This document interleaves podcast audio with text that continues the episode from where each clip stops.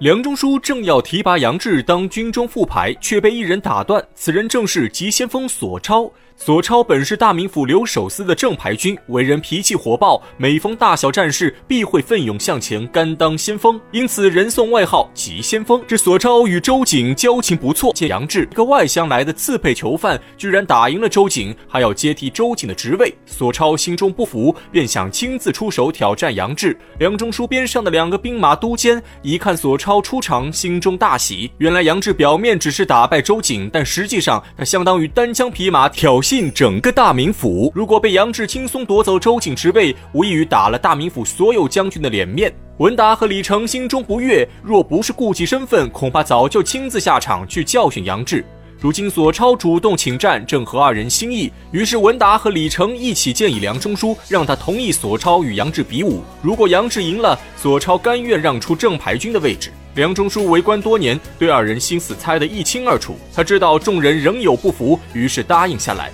让杨志再与索超比试一番。这次由于二人兵器不同，也不再用白垩枪。索超性急，一听梁中书同意，提起手中大斧就向杨志攻来。杨志是杨家将之后，杨家枪法灵活变换，时而如蛟龙出海，时而如毒蛇游动，攻击角度极为刁钻。可索超非比寻常，手中大斧舞得密不透风，没有露出半分破绽。二人斗了几十回合，不分胜负，果真是棋逢对手，将遇良才。文达知道索。超本领，一看杨志居然能和索超打成平手，也真正明白了杨志实力。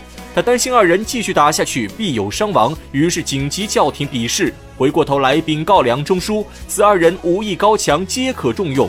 梁中书心中大喜，他知道众人终于接纳了杨志，而且他还意外发现索超之勇不在杨志之下，于是当场下令提拔杨志和索超一起做了管军提辖使。至此，杨志一战成名，东国门之事传开后，军中将士无不佩服杨志武艺。梁中书对他十分器重，把杨志当成心腹培养。如此过了一段时间，梁中书想起一件大事。原来每年的六月十五是梁中书老丈人蔡京的生辰。蔡京地位显赫，乃是当朝太师。梁中书本是东京的一个虚职官员，后来娶了蔡京女儿。蔡京使了一些手段，把梁中书调到北京当了府尹，成为掌管一方军政的实权大官。而且北京油水颇丰，梁中书上任之后迅速赚了个盆满钵满。他感谢老丈人的提拔之恩，在去年蔡京过寿时就筹集了一些金银财宝，派人送往东京。结果走到半路遇上强盗，金银全部被抢劫一空，直到现在都没有抓到主犯。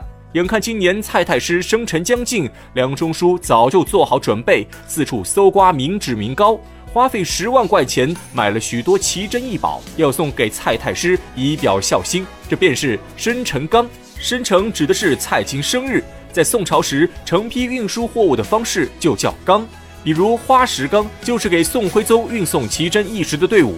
有了去年丢失财物的前车之鉴，梁中书今年决定派一个得力手下护送生辰纲。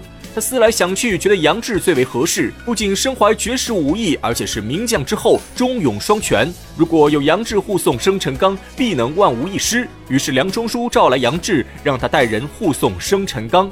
可杨志一听，却不愿意接这个差事。一来是因为生辰纲太过贵重，一旦丢失，责任重大。他之前本就是因为丢了花石纲，才被迫逃亡江湖。二来，杨志是个英雄好汉，他知道梁中书这十万贯生辰纲里面有无数老百姓的血汗钱。本质上来说，梁中书就是个贪官。他一旦押运了生辰纲，就会在江湖上落下骂名。因此，杨志并不想答应梁中书。可他转念一想，梁中书为人再差，总归是他的救命恩人。如果没有梁中书的提拔赏识，他现在还是一个低贱的贼配军。俗话说：“滴水之恩，定当涌泉相报。”杨志是个知恩图报的人，虽然觉得此事有违自己良心，可他还是决定帮梁中书一次。杨志想通之后，禀告梁中书，他愿意押送生辰纲。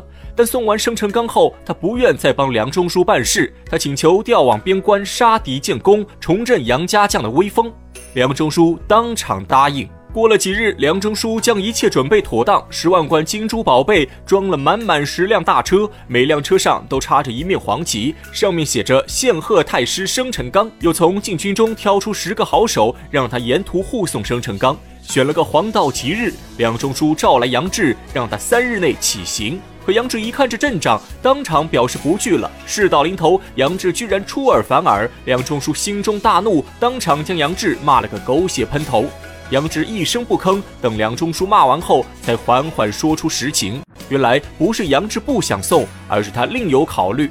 杨志接到押运生辰纲的任务后，调查了许多资料。他发现，从北京到东京都是陆路，没有水路，而且这一路上要经过许多险恶之地，比如二龙山、桃花山、黄泥岗、赤松林等等，都是人烟稀少、盗贼猖獗的地方。梁中书如此大张旗鼓地运送生辰纲，就相当于是在挑衅整条路上的强盗。